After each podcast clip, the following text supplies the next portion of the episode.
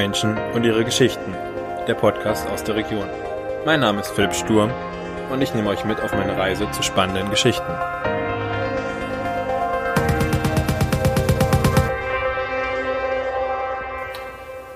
Hallo Christian, herzlich willkommen.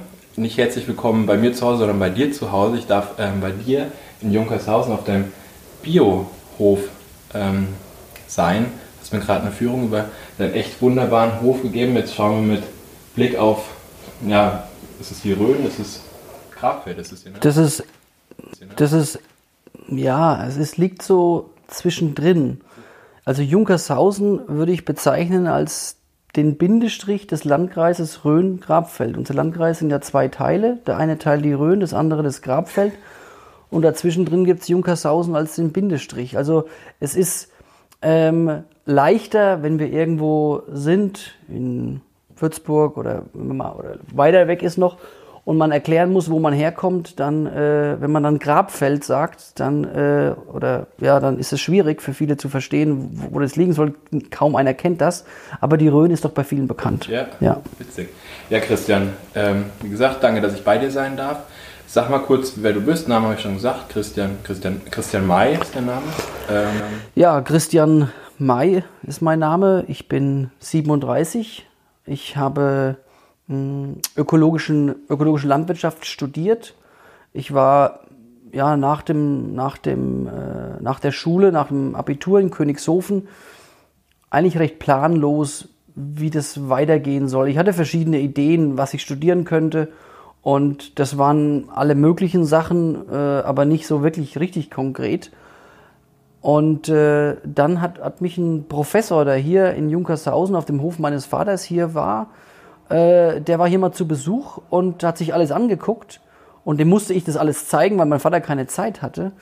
Und dann habe ich, da hat der mich gefragt, sag mal, was machst du eigentlich? Und dann habe ich gesagt, ja, hm, das weiß ich noch nicht. Ich möchte vielleicht irgendwas machen mit, äh, mit äh, Psychologie, soziale Arbeit, äh, Ethologie, irgendwas in diesem Bereich. Und dann hat er mir erzählt, ja, aber Landwirtschaft wäre doch auch interessant. Es gibt äh, in Göttingen kann man tropische und subtropische Landwirtschaft studieren. Wow, das ist ja abgefahren. Klasse. Ja, und nebendran in einem kleinen Ort, Witzenhausen, gehört zur Uni Kassel dazu. Äh, dort kann man Ökolandbau studieren. Nur dort. Also Hast du in Kassel studiert? Ja. In ja, in Kassel. Eigentlich hab, ich war an der Uni Kassel eingeschrieben. Und Witzenhausen ist quasi wie eine Außenstelle von äh, der Uni Kassel mit ja, paar wenigen hundert oder vielleicht 1000, 1500 Studenten, nicht viel auf jeden Fall. Und ähm, Witzenhausen ist so das Mekka des Ökolandbaus für junge Menschen, die studieren wollen. Und da kommen auch ganz wenige nur von einem Bauernhof, sondern viele sind ja aus völlig anderen Bereichen oft, die sich für Landwirtschaft interessieren. Und da habe ich studiert. Da habe ich dann meinen Bachelor gemacht, dann bin ich nach Wien gegangen, habe dort den Master gemacht. Wien hast du einen Master gemacht? Ja, ich Wie war. ist denn der Wechsel von Kassel nach Wien, also äh, Kassel, Hessen nach Österreich? Äh, ganz allein aufgrund der Tatsache, dass ein Professor, der bei uns in Witzenhausen war, vorher in Wien war und es tatsächlich einen Master für Ökolandbau nur an mittlerweile, also damals gab es nur Wien als Alternative. Mittlerweile gibt es, glaube ich, noch Weinstefan, Hohenheim und äh, Eberswalde oder so.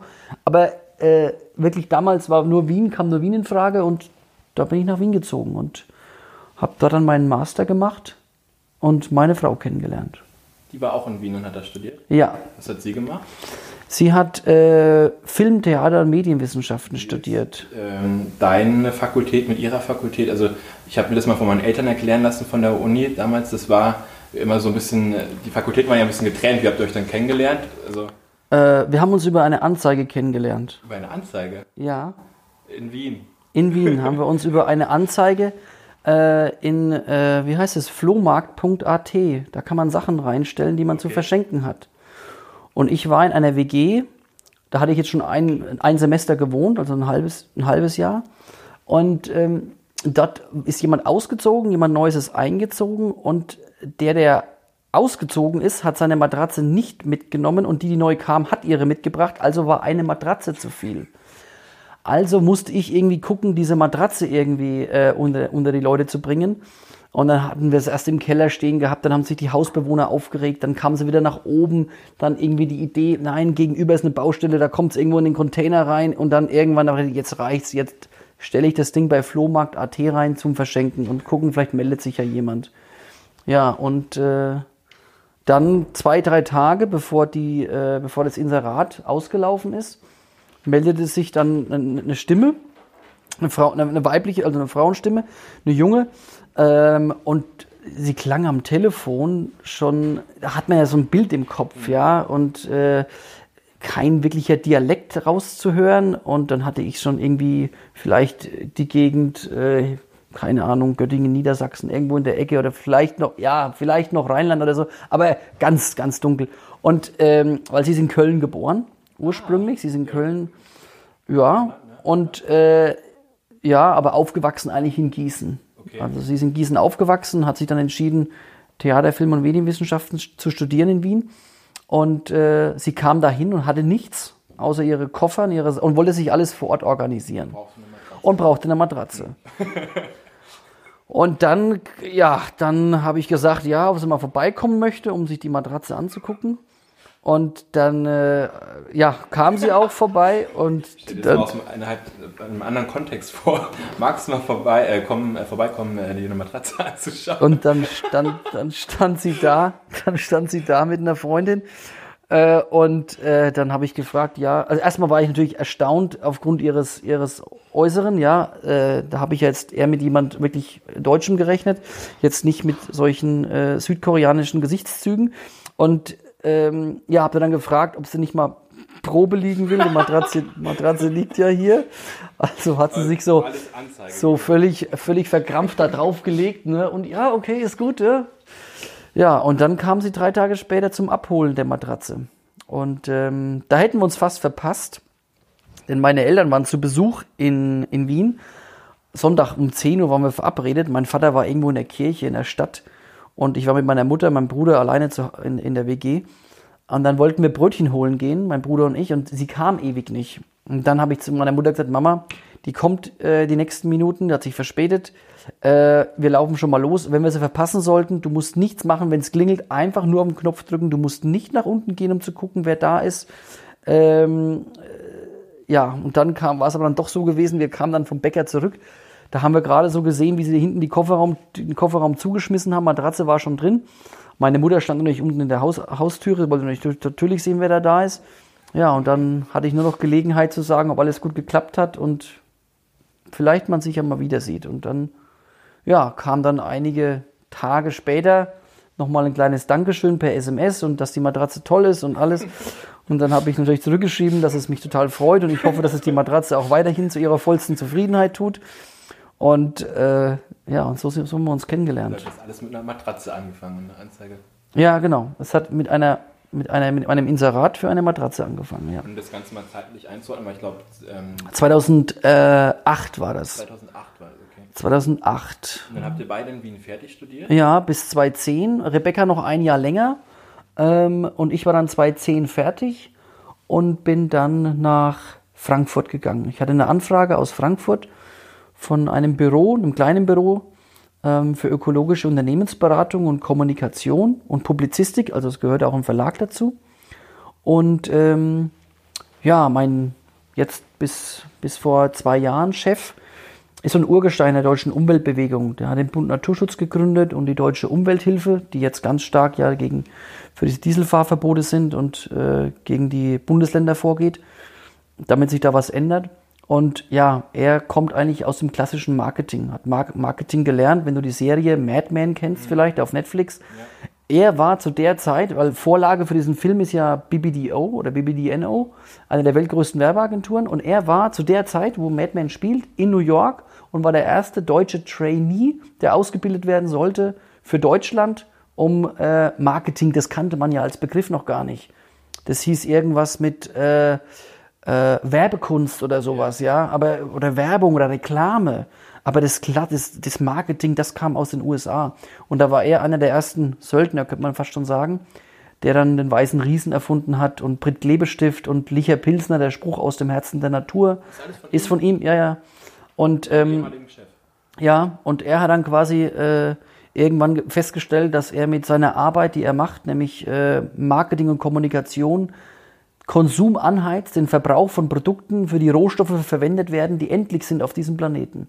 Und äh, hat dann, ja, hat sich ganz stark im, im Naturschutz, im Umweltschutz engagiert, Bücher herausgegeben, die bis heute Bestseller sind, Rette die Vögel, Rette den Wald, die Wildtiere, teilweise mit internationalen Auflagen. Und so wurde er bekannt. Und er ist so ein Querdenker und ein absoluter Visionär. Und dort war ich sechs Jahre lang in einer harten Schule es wird alles ein bisschen, die Puzzleteile äh, ergeben so mittlerweile ein Bild. Also ich habe dich, letzte Woche haben wir uns kennengelernt bei den Heimatunternehmern im Stammtisch und jetzt durfte ich, hast mir vorhin eine kleine Führung über deinen Hof gegeben, hast mir auch ganz viel erzählt und da steckt ja echt richtig, also wie so ein Erstum dahinter. Also du hast ja eine richtige Idee, einen richtigen Plan.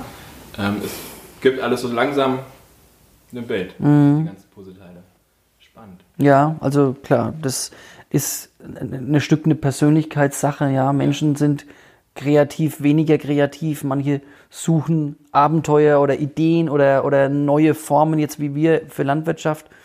Und haben aber auch, wie, das bringt Rebecca mit, vor allem das Ästhetische auch, ja, ähm, dass die Sachen auch schön sind, ja. Und gerade in der Landwirtschaft ist es leider so, dass er die Maßgabe ist quadratisch praktisch gut. Aber nicht nur in der Landwirtschaft.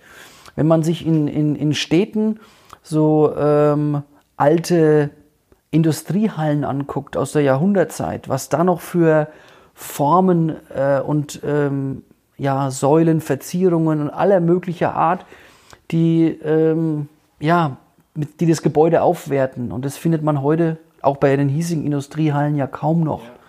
Und das war uns auch wichtig bei der ganzen Anlage und Planung dieses, dieses, dieses Hofes dass wir ein Ziegeldach nehmen und keine Wellfaser-Zementplatten oder so. Lass auf äh, euren Hof nochmal später kommen, das ist mhm. zeitlich ein bisschen einzuordnen. Wir waren dann in Frankfurt, Rebecca mhm. hat noch fertig studiert in Wien, ist dann auch dazugekommen und ähm, hat dann auch in ihrem Fachgebiet gearbeitet. Sie hat äh, bei der Frankfurter Bürgerstiftung gearbeitet, im Holzhausen-Schlösschen in der Öffentlichkeitsarbeit. Okay. Ja, eine Stiftung, die vor allem musikalische Veranstaltungen, Kinderveranstaltungen gemacht hat.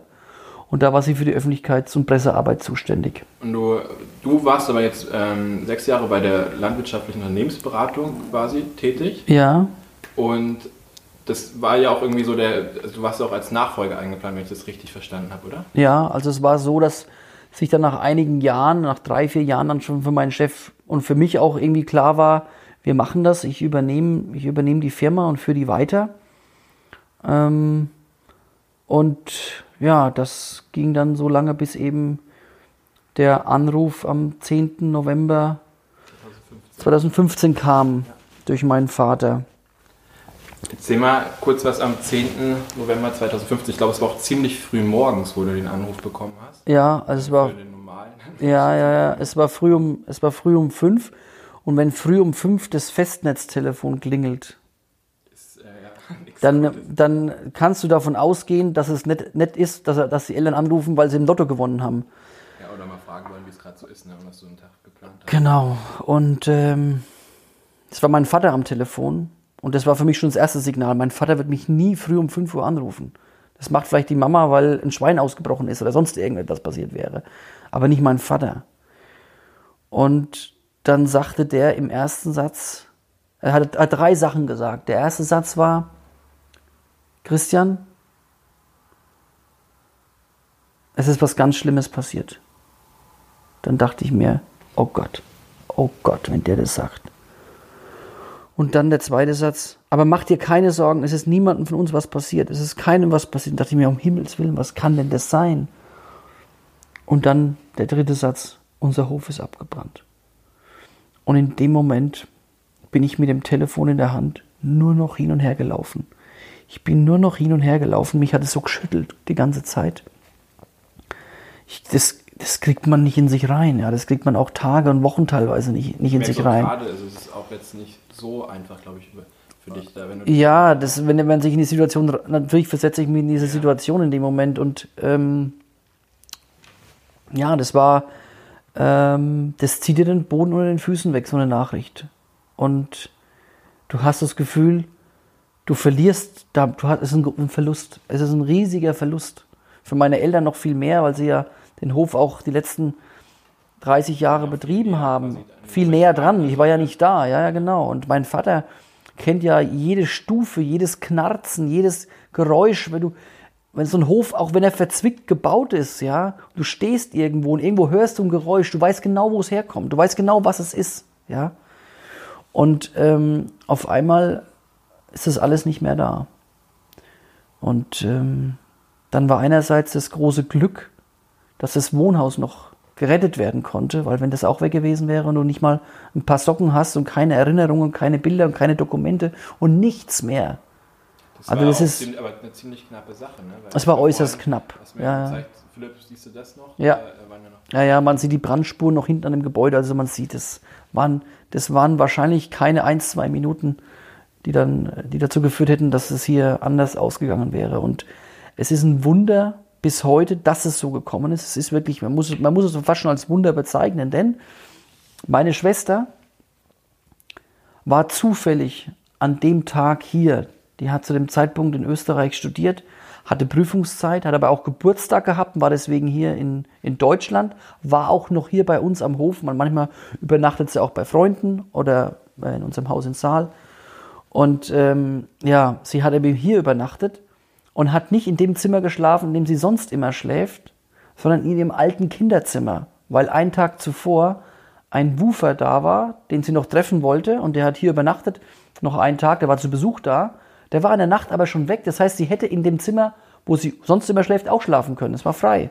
Hat aber trotzdem in ihrem alten Kinderzimmer geschlafen und das war Glück Nummer eins, dass sie da war und dass sie in diesem Zimmer geschlafen hat. Denn der Brand ist nachts ausgebrochen um eins, halb zwei. Und sie lag im Bett und konnte nicht einschlafen, weil ihr die ganzen Prüfungen durch den Kopf ging. Und irgendwann nimmt sie Rauchgeruch wahr. Das heißt, unten in dem Zimmer, wo sie geschlafen hätte, hätte sie es gar nicht mitbekommen, weil da kein Rauch eingedrungen wäre. Hier oben ist es durch das Ziegeldach mehr oder weniger in die, über die Etage hier reingedrungen und hat, hat dazu geführt, dass sie aufgestanden ist und guckt zum Fenster raus und sieht hinten schon den kompletten Stall in Flammen stehen. Rennt rüber zu meinen Eltern ins Schlafzimmer und brüllt nur, der Hof brennt. Und mein Vater sagt, er hat diese, diese Stimme von ihr, war für ihn, war für ihn plötzlich so die Gewissheit, da ist nichts mehr zu halten, das ist vorbei, das ist rum. Sie können froh sein, dass sie es überlebt haben. Die Eltern dann mit Schlafanzug runtergerannt in die Gummistiefel rein und haben versucht zu retten, was die, die Mama völlig verzweifelt mit dem Gattenschlauch. Ja. Der Vater hinten rumgerannt, versucht an dem brennenden Stall Türen aufzumachen, dass die Schweine rausgehen. Aber die Schweine gehen da nicht raus, weil wenn die drin im Stall sind und sehen draußen Feuer, geht kein Tier raus durchs Feuer ins Freie, die bleiben drin. Und das war furchtbar. Und ähm, Annalena hat total, die hat so geistesgegenwärtig reagiert. Die hat nämlich die, den Notruf abgesetzt. Meine Eltern wollten nur retten, die sind runtergerast und wollten, äh, ja. Und ähm, ja, dann dauert es nicht lange, eine Feuerwehr nach der anderen. Das waren ja insgesamt, ich glaube, über 250 Feuerwehrleute hier, die nicht genügend Wasser hatten. Dann haben umliegende Bauern haben dann Wasser herbeigefahren mit riesigen Fässern, um den, um den Brand zu löschen. Und dann komme ich am nächsten Tag, ich hatte noch, ich hatte noch am nächsten Tag einen Termin, äh, an dem Tag, nee, an dem Tag nach dem Brand, noch einen Termin in Berlin, bin am Abend erst hergekommen und habe das gesehen und das sah aus wie eine Hollywood-Kulisse. Du hast gedacht, das sei irgendwie so alles perfekt angeordnet und inszeniert worden. Und drehst dich um, guckst zum Haus und siehst das normale Wohnhaus da stehen, denkst, eigentlich alles wie immer. Und drehst dich wieder um 180 Grad und fragst dich, wo du bist. Und das war, ja, ich würde mal behaupten, das einschneidendste Erlebnis in meinem Leben, ja. Was eben dann dazu geführt hat, zu der Frage, wie geht es weiter mit dem Hof? Und ähm, Weil eigentlich war ja was anderes dann geplant. Genau. Frankfurt, die Nachfolge des ähm, Unternehmens. Der Firma. Der Firma. ja, Und wie lange bist denn, wie lange hat da so ein Reifprozess in dir stattgefunden, bis du dann ähm, gesagt hast oder auch bis du das gebraucht? Also ich glaube, man braucht auch eine enorme Zeit, um das zu realisieren, um das zu verarbeiten. Also bist ja erstmal in Schockstarre. Also noch, oder? ja, ja, also noch im, ich sag mal, noch im März, noch im März 2016 war ich fest davon überzeugt, die Firma Pro Natur zu übernehmen. Und wir hatten vom Brandtag bis dahin, ich habe natürlich gemerkt, den Eltern ging es ganz, ging's ganz schlecht. Meine Mutter hat bei jedem Besuch geheult, die hat es rausgelassen, die ganzen Emotionen. Mein Vater hat es versucht, zum, vielleicht auch zu überdecken und stark zu sein und ist jeden Tag draußen rumgerannt und hat versucht, den Hof neu zu planen wieder und obwohl er überhaupt nicht sicher war, für wen, für was. Er war fast 60 zu dem Zeitpunkt und einen Hof neu aufzubauen mit knapp 60 ist ja. keine gute Idee.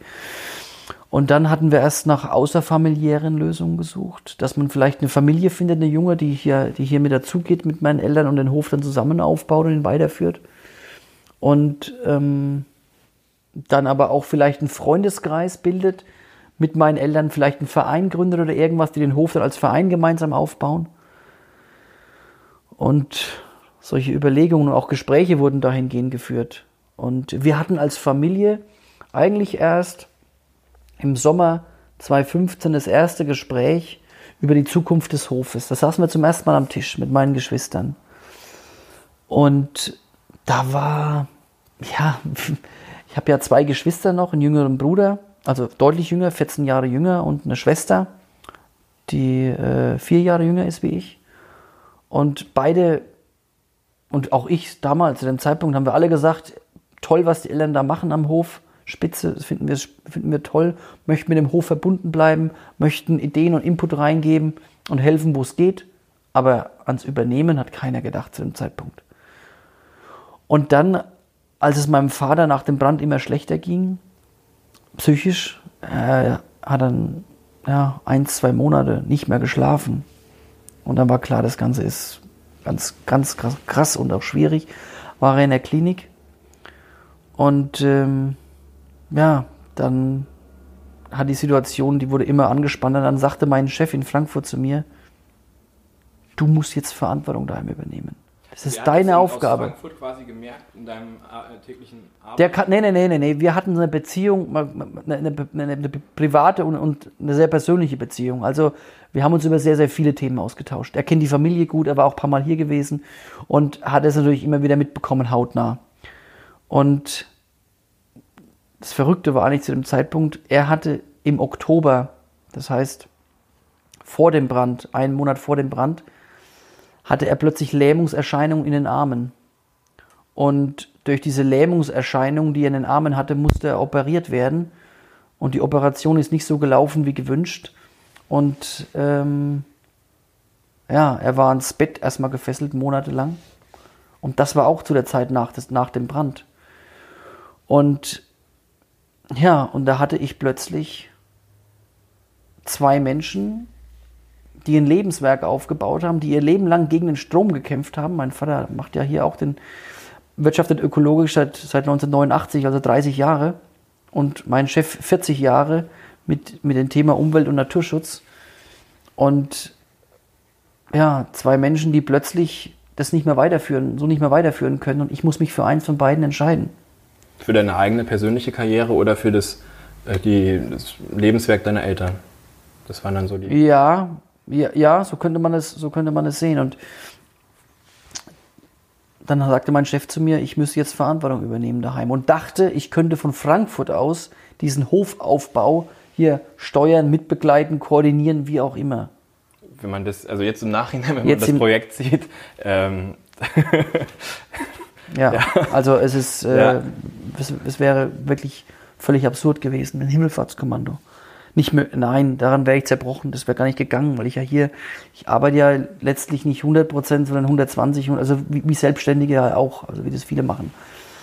Ähm, und ja, und da habe ich mich dann auf diesen Satz hin von ihm zum ersten Mal ernsthaft mit der Frage beschäftigt, könnte ich mir das vorstellen? Und das fühlte sich plötzlich irgendwie immer reeller an. Das war 2016? Ja, im Frühjahr dann. Im Frühjahr, also Im Frühjahr dann, so im Februar, März, März eher, ja. März, April. Und dann habe ich Rebecca gefragt, was sie davon hält. Und Weil sie wäre dann auch, oder ist ja quasi komplett davon betroffen und ähm, aus einem ganz anderen Fachgebiet, ne? Also das ist ja... Ja, sie ist in der Stadt aufgewachsen. Sie hat zu Bauernhof überhaupt keinen Bezug, keinen Kontakt. Sie hat nie als, also hat keine bäuerliche Vorerfahrung oder landwirtschaftliche Vorerfahrung. Und dann sagte sie, eigentlich könnte sie sich nichts nichts Schöneres vorstellen, als Biobäuerin zu werden. Ich glaube, das ist einer Und der das war, ja, ja, du dann das in dem war, Moment hören kannst, oder? das war Wahnsinn. Also das, ich hatte mir vielleicht vorstellen können, dass ihr das vielleicht auch gefallen würde, aber dass sie das so deutlich sagt, nicht. Und ähm, das hat mich natürlich ja, umgehauen und dann habe ich mich wirklich ernsthaft so auch so selber ja zu dieser Entscheidung hin nicht gerungen, sondern mich so le- leiten lassen. Und es fühlte sich mit jedem Tag, den ich auf die Arbeit gefahren bin, dann immer besser an, bis ich irgendwann an dem Punkt war und gesagt habe, wir machen das. Und es war für meinen Chef nicht einfach. Weil er ja auch irgendwie für seine Firma, für sein Eben. Lebenswerk eine Idee hatte. Ja. Ein Christian, der da motiviert war, der Ja. da irgendwie Talent, ähm, Ja. Potenzial gezeigt hat in seinem Gebiet, wo er eine Nachfolge Ja. gefunden hat. Und jetzt für Ja, Das- das, war, das war wirklich schwer für ihn. Und es ist auch noch schwer für ihn. Und ähm, aber ja, es war ein Punkt, in dem ich eine Entscheidung treffen musste für die Familie, für mich. Und ja, ich muss, jetzt bin ich ja, zweieinhalb Jahre hier und bereue eigentlich keinen einzigen Tag, den ich hier bin. Ich habe Rebecca ja vorhin ähm, am Hof quasi bei der Arbeit kennengelernt. Sie stand da zwischen den Ferkeln, hat da irgendwie, ich glaube, gerade gefüttert und ähm, so super herzlich irgendwie noch mit Getreide eingesaut. Ach, hi Philipp, grüß dich. Also ich glaube ja, und du ja dann hast mich ja dann auch über den Hof geführt, wie ihr das, ähm, also bei Rebecca habe ich das nur ganz kurz mitgelebt, aber das war so intensiv, ähm, die Atmosphäre, wie sie das ähm, rübergebracht hat. Und bei dir auch, wie du mich über den Hof gebracht hast. Also man merkt, da steckt mehr als alles von euch drin. Also komplette Herzblut ist da, steckt in diesem eurem Projekt, in eurem neuen Lebenswerk auch für deine Eltern drin. Das, also spürt man in Also Rebecca hat sich da in ein Thema jetzt nicht, nicht nur, es ist ja kein Thema, es ist ja ein ganzes Leben, es ist die Arbeit, es ist letztlich alles. Ähm, ich habe schon das Gefühl, dass sie auflebt, ja, dass ihr das richtig, richtig, richtig Freude macht und Spaß macht auch. Auch wenn es nicht immer leicht ist, aber wer kann von seinem Leben behaupten, dass es immer leicht ist? Also da muss einem ziemlich viel scheißegal sein. Ja. Und ähm, das, ja, das freut mich natürlich ungemein und ich weiß, dass das größte Glück, das ich habe, ist Rebecca, denn ohne sie könnte ich das alles hier nicht machen, das ist auch klar. Ein Dank auf die Anzeige und die Matratze. Ganz genau, ohne Matratze, wie gesagt, merken, wenn's, wenn, wenn man wirklich jemand Wertvolles sucht, Matratzen äh, zum Verschenken anbieten. Vielleicht klappt's. Ähm, aktuell funktioniert es ganz gut. ja, nee, wow. Ja, Und dann seid jetzt, also vor zweieinhalb Jahren, Ich bin dann erst noch, also der Brand war ja 2015, dann, dann die Entscheidung im, im April. Meine Mutter war wahnsinnig erleichtert. Mein Vater war zu dem Zeitpunkt noch in der Klinik, den haben wir da besucht. Da saßen wir dann in, dort in, dem, in, dem, in, der, in der Stadt dann zum Essen. Und ja, das war Ich glaube, das, Das- ist dann das komplette, Ex also wenn ich jetzt mal kurz deine, äh, deinen Ausdruck, also ähm, deine Gefühlslage sammeln kann, dass ähm, der Anruf im November 2015 war, glaube ich, der komplette Schock, auch was wie deine Eltern dann ähm, selbst komplett schockiert waren. Und dann der Moment 2016, wo du ihnen dann sagst, ähm, ich komme wieder ähm, und ich helfe euch dabei, ähm, den Hof wieder aufzubauen, wir machen da was gemeinsam, ist, glaube ich, dann genau die andere Seite. Also wenn ich das jetzt aus deinem Gesichtsausdruck ein bisschen...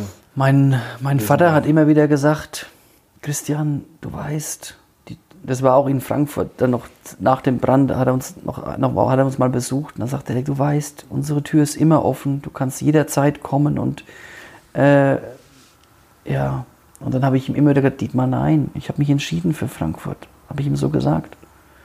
Ja, aber falls doch mal, du weißt, ja.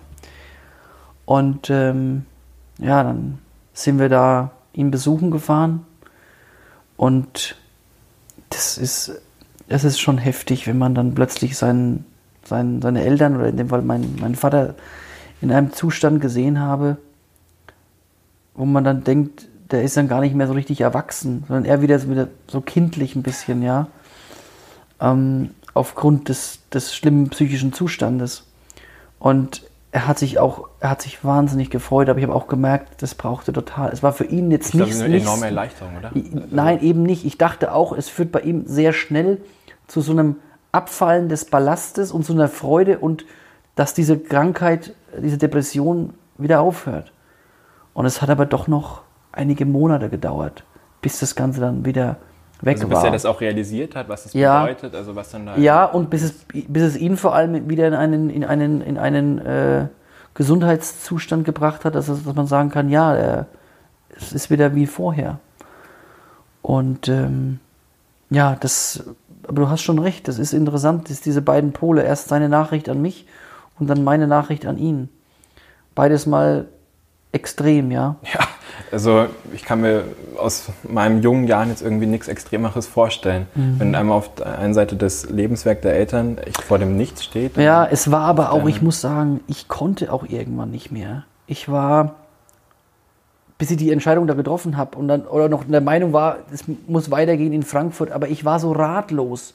Aber Wie kannst geht du dann eigentlich auch? Frankfurt genießen in dem Moment? Also kannst du, bist du dann vom Kopf her oder also komplett in Frankfurt in dem Moment, wenn du Nein. weißt, in Junkershausen, im Nabel zwischen Rhön und ähm, dem Nein, du bist dann schon, Äh, natürlich kann die Arbeit dann ganz schön auch ablenken, aber man ist in Gedanken eigentlich voll dabei. Also das ist, und vor allem, ich möchte nicht wissen, was unterbewusst abläuft Ja. in dem Moment in einem. Ne?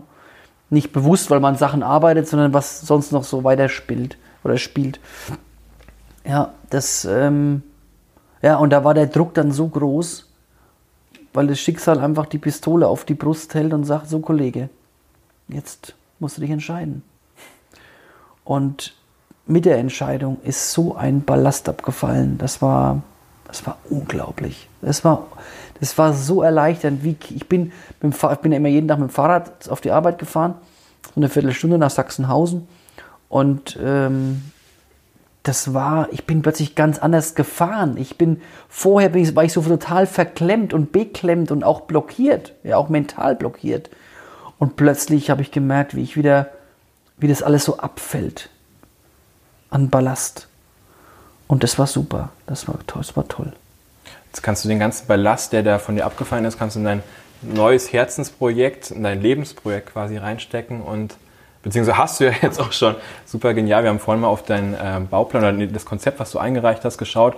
War alles im Zeitplan, Juli 2019, also jetzt vor ein paar Monaten, hast du es komplett abgeschlossen gehabt, aber dass die ganze Energie, die da als Ballast quasi abgefallen ist, dann dafür kompensieren können. Ja, das kann man so sehen, wobei das natürlich ein Zeitraum ist von jetzt zweieinhalb Jahren oder beziehungsweise wir haben davor auch schon mit den Planungen begonnen. Ich bin ja noch ein Dreivierteljahr in Frankfurt geblieben nach der Entscheidung. Ich bin ja nicht sofort gegangen im, im April, Mai, sondern ich bin noch bis Ende des Jahres geblieben, weil ich meinen Chef auch nicht hängen lassen konnte.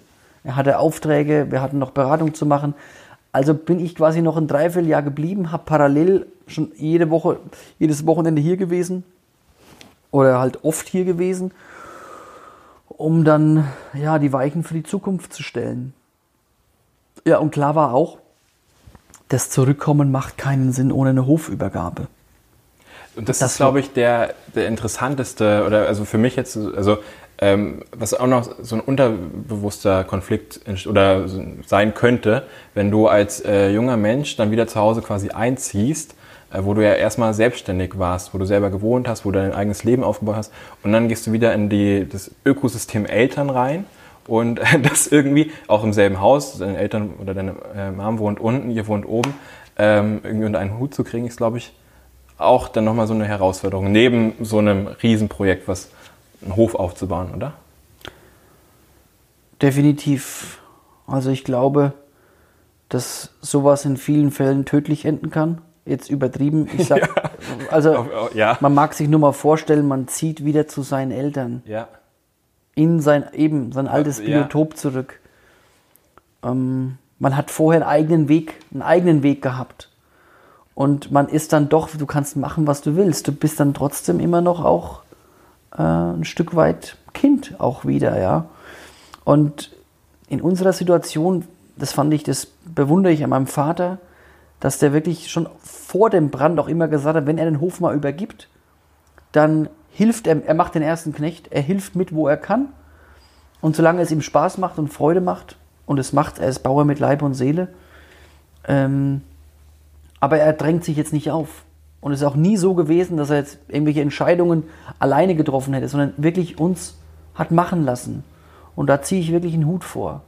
Eine Herausforderung ist aber natürlich trotzdem, mit seinen Eltern im gleichen Haus zu wohnen, am gleichen Ort zu arbeiten, in der gleichen, ich sage jetzt auch mal, im gleichen Unternehmen oder im gleichen Betrieb, dann auch noch In einer anderen Rolle. in einer anderen Rolle, nämlich in der Rolle, dass du deinen Eltern, dass du Auf einmal sagst, was die machen. Also, ja, spitz gesagt, äh, überspitzt gesagt, ja, ähm, aber ja, das ist halt eine komplett andere Konstellation, wie man es sonst üblicherweise kennt. Es ist vielleicht noch in Familienbetrieben so, die jetzt auch nicht unbedingt landwirtschaftlich sein müssen, ja. Aber selbst da ist es ja auch vorgeplant. Also da hast du ja irgendwie im Hin äh, Unterbewusstsein hast du es drinne. Ähm, ich übernehme den mal, den Hof. Ich äh, komme wieder und ich bin jetzt mal zum Ausflug irgendwo, ähm, um mich weiterzubilden, um andere Eindrücke zu bekommen, woanders. Ähm, aber das ist befristet. Und so ist es ja wieder spontan gewesen bei dir. Das ja, bei so- euch dann mit Rebecca ja auch. Ja, das zum einen und zum anderen, du hast dann in, in der Landwirtschaft, wenn du in einem Büro sitzt, da kann es regnen, schneien, da kann es heiß sein oder da, da schwitzt du vielleicht oder frierst ein bisschen, ja, aber du bist dem Wetter und dem ganzen Außenrum lange nicht so ausgesetzt. Du hast mit Tieren zu tun, wo du viel, wo, wo viele Sachen passieren können, die du nicht rechnest. Das heißt, viele, viele Unbekannten an vielen, vielen Stellen. Und das macht Landwirtschaft so wahnsinnig aufregend und so unglaublich spannend. Weil immer irgendwas Neues, was anderes, mit dem du nie rechnest. Mein Vater sagt immer zu mir, ähm, oder fragt mich jedes Jahr, wie machen wir das denn dieses Jahr mit der Bodenbearbeitung? Dann denke ich mir, um Himmels Willen, das kann doch nicht sein. Der macht doch schon seit 50 Jahren Bodenbearbeitung. Was fragt denn der mich überhaupt noch? Ja, aber trotzdem, weil jedes Jahr ist anders. Komplett anders. Und du machst es immer wieder anders. Und ähm, ja, deswegen ist Landwirtschaft eigentlich dann so ein unheimlich vielfältiger, hab toller dich ja Bereich. vorhin, ja. ähm, ich durfte erstmal Traktor fahren, ganz im ersten Gang. mit Anhänger aber. Also ja, mit Anhänger ist äh, klar, sollte schon ja. mal, war, war schon was drauf, ja. Schon fünf Tonnen gleich gefragt, bewegt, ob ich ja. mal äh, zum Praktikum vorbeikommen darf. Ja. Also weil es ist mega faszinierend, also was, also wie vielfältig das ist, wie ähm, allumfassend es auch ist. Also es ist ja nicht irgendwie, ich setze da jetzt mal einen Stall hin und setze da irgendwie ein paar Schweine hin und die machen dann mal irgendwie was und es wird schon irgendwie, sondern es ist ja, viel, also viel komplexer, das ganze Konstrukt, dann ähm, musst du nicht nur, haben wir vorhin drüber gesprochen, nicht nur den Status quo, wie machst du es jetzt, was ist aktuell irgendwie ähm, richtig, sondern wie machst du es auch in Zukunft, nicht die nächsten 10, 20 Jahre, sondern generationsübergreifend. Wie können die mit dem, was ich heute baue, auch ähm, in der nächsten Generation noch wirtschaften? Mm, Da kommt dann, glaube ich, wieder dieses Visionäre, was du von deinem ähm, Erstjob in Frankfurt, glaube ich. Also wenn ich, Mhm. Ja, deswegen sage ja, ich, die Puzzleteile kommen so ein bisschen zusammen ähm, aufgenommen hast, wieder zu tragen. Dann die Art und Weise, was mache ich, äh, wo setze ich in der Wertschöpfung an, wusste ich auch nicht als ähm, Banker oder als Betriebswirt. Klar kenne ich das irgendwie, aber äh, wo man da ansetzen kann, das heißt äh, von der Zucht beziehungsweise noch früher bis hin zur, keine Ahnung, erklärst Mast. Mast und dann ähm, bis in, hin zum Schlachten dann, ne? Mhm, genau. Ja, drei Wertschöpfungsketten oder Stufen. Ja, ja, also äh, man würde es konventionell in der konventionellen Fachsprache bezeichnen als Zucht, Aufzucht und Mast. Die Zucht, das ist quasi die Muttersauen mit den kleinen Ferkeln. Die Aufzucht sind dann, wenn die kleinen Ferkeln von ihrer Mutter nach 20 Tagen, habe ich dir erzählt, äh, getrennt werden. Im, im, in der ökologischen Tierhaltung oder Schweinehaltung sind es doppelt so viel, 40 Tage. Und äh, dann kommen sie in die sogenannte Ferkelaufzucht. Und dann kommt der Bereich, wo man von, einer, von, der, von der Mast spricht. Ein Begriff, der eigentlich furchtbar ist. Ähm, und der mit Sicherheit auch, ich weiß nicht, inwieweit es den Begriff lange, lange noch geben wird. Vielleicht auch doch noch, ich weiß es nicht. Ja, und das sind eben diese drei Bereiche, ja. Aber um vielleicht mal darauf zurückzukommen, es waren, es waren vielleicht so zwei große Bausteine. Einmal, dass ich von meinem Chef viel Übergeordnetes mitbekommen habe, ja, was Konzeptdenken Ja, betrifft, ja, ja. strategisch Konzeptdenken, auch was den Hof hier betrifft, die Eingrünung, die Auslaufflächen, die dann für die Schweine gemacht werden, das Gründach obendrauf und, und, und. Und ähm, Auf den 50 Wohnanlagen in Junkershausen mit, ähm, Dachterrasse. ja, mit Dachterrasse. Ich würde einziehen, aber ich glaube, ist nicht für mich ausgelegt. Nee.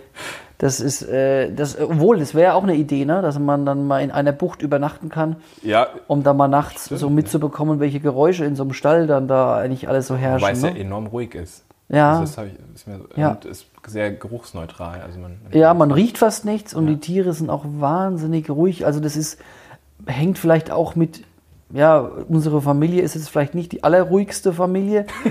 Wir haben schon alle wegen Hummel im Hintern, aber ähm, die Tiere sind unheimlich entspannt. Also da sieht man auch, dass das, das, diese Umgebung, die wir Expertenrat, woran erkennt man es? An dem äh, wackelnden Ringelschwanz. Schwanz beobachten. Wenn man den Schwanz von einem Schwein beobachtet und der immer schön am Gringeln und am Bewegen ist und hin und her geschlagen, dann weiß man, Sehr äh, gut. Dann geht's den, Expertenrat gegeben. dann, dann geht's, dann geht's den, dann geht's den Schweinen gut, ja. Ja. Ja. Ähm, ich glaube, wir haben jetzt schon, wir gehen jetzt auf die Dreiviertelstunde zu. Wir könnten jetzt noch, ähm, noch deutlich länger machen.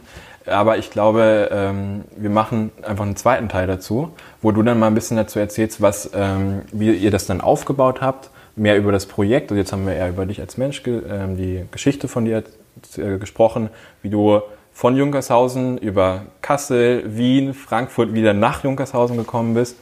Und ähm, jetzt, äh, oder in der zweiten Teil würde ich vorschlagen, wenn du Lust drauf hast, sehr gerne, ähm, dass wir da mal drüber sprechen, was du jetzt in Junkershausen aufgestellt hast, was du machst, was du anders machst als andere. Ich habe in dem Erstgespräch, was wir ähm, letzte Woche hatten, ähm, hast du mir erklärt, Philipp, Bio ist nicht gleich regional und regional ist nicht gleich Bio. Ich dachte, was erzählt er mir da? Wie kriegst du das jetzt sortiert? Aber jetzt, äh, dank der kleinen äh, Führung, habe ich so ein bisschen, glaube ich, ähm, greifen können, was, wovon du sprichst. Aber ich glaube, da würde ich gerne noch mal ein bisschen tiefer drauf eingehen. Ähm, auch was es bedeutet, Landwirt zu sein. Vor allem in Junkershausen, auch wenn es der Nabel zwischen dem Grabfeld und der Rhön ist. Ähm, was da für strukturelle Schwierigkeiten. Ich kann mir vorstellen, ein Vertrieb ähm, nach Meristadt, Bad Königshofen, Bad Neustadt ist nicht irgendwie ausreichend, ähm, um eure Existenzen da irgendwie oder den Hof zu bewirtschaften, dass ihr da Ja, also man muss sich da schon ein bisschen was einfallen Ja. lassen auch und das auch ein, ein Stück weit auch modern, modern so machen, ähm, dass ja, die Menschen auch verstehen, was wir hier machen und warum wir das machen. Das ist, glaube ich, mir das Wichtigste. Was treibt uns an? Ich hatte im ähm, ersten Podcast, den ich aufgab, mit Eddie Thomas aus Nüdling, ähm, der ist ja auch Landwirt, auch ähm, mit einem enormer Energie, die er da irgendwie an den Tag legt.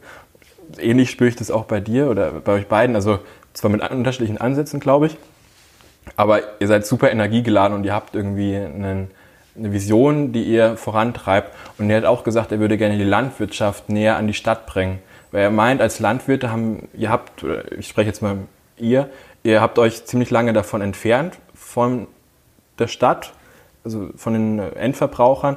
Und die wissen gar nicht mehr, was ihr macht. Also er sagt, wenn ihr jetzt irgendwie ähm, Edeka oder so einkaufen geht und das Fleisch da sieht, niemand weiß, was da hinten dran für eine Wegstrecke liegt.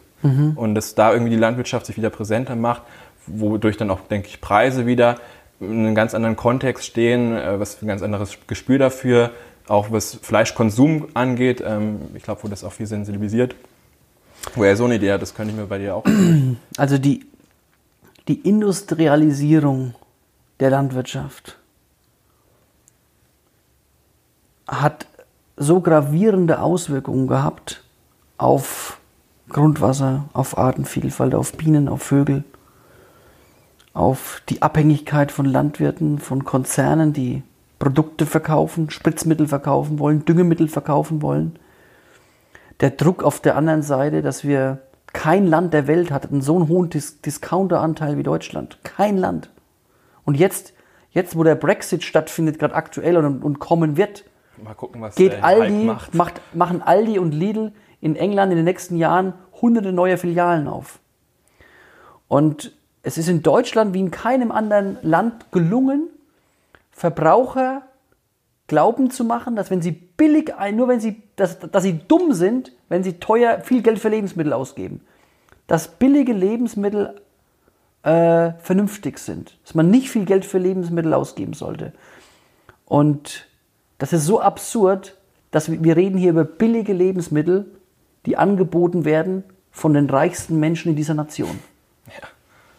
Und das ist eigentlich völlig absurd. Ob das die Familie Schwarz ist, ob das äh, die. Familie Albrecht ist Ja, nee, nicht äh, Kaufland ist äh, Familie Schwarz, ne?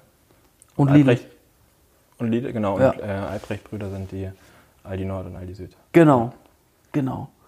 Und das Ganze ist ein, ja, ist, da kommt man noch auf viel, viel mehr Detail, auf viel, viel mehr Punkte und, äh, und, und Nebenaspekte eingehen. Aber ich glaube, dass man die Landwirte in eine Situation gebracht hat, die sie vielleicht, die für sie auch möglicherweise bequem war, weil dann hat man nur noch angebaut, geerntet, ist zur Bayer gefahren, hat es abgekippt.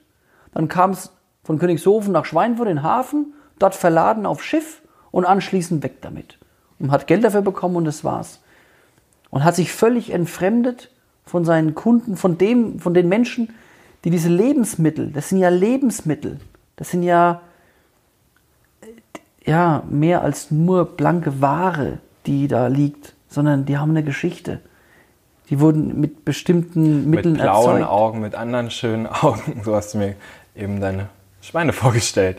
Schau dir mal das, die Augen von ihm Ja, oder von ja, ihr die- hier an. Also, Die eine Sau hat eben unheimlich hellblaue Augen, alle anderen dunkel und die hatte ganz hellblaue, ja. Ja. Es sind Lebewesen, ja. die sind unterschiedlich. ja. Und in ihrer Unterschiedlichkeit, so wie wir Menschen, toll, ja. Gott sei Dank sind wir nicht alle gleich, das wäre ja furchtbar. Und ähm, ja, das, ähm, das ja, ist eine Entwicklung, die da, ich habe jetzt mich dann während meiner Masterarbeit auch mit einer Entwicklung beschäftigt, die dann die, Konven die ökologische Landwirtschaft betrifft, nämlich die Konventionalisierung der ökologischen Landwirtschaft. Der ökologische Landbau gleicht sich dem konventionellen immer stärker an. Das, ähm, ihr seid ja nochmal einen ganz anderen in der Biolandwirtschaft. Ich, richtig laienhaft, aber seid ihr schon, glaube ich, ganz, ganz oben an der Qualitätsskala, wenn ich das richtig verstanden habe. Oder sogar darüber hinaus. Vielleicht macht ihr sogar eine dritte ähm, Ich- Rubrik auf. Ja, es ist schwierig. Ich könnte, dich, könnte dir als Gegenfrage stellen, wie willst du Banken vergleichen? Das ist auch natürlich, kannst du nach gewissen Es Zahlen gibt da. drei, drei Bereiche. Es gibt die Genossenschaftsbanken, es gibt die Sparkassen und es gibt die Privatbanken. Ja, und äh, bei den Bauernhöfen gibt es dann die Ackerbauern, es gibt die Milchviehbauern. Okay. Und das, ja. Ja. ähm, aber äh, ja, das ist halt sehr, sehr, sehr unterschiedlich. Ja. Und ähm,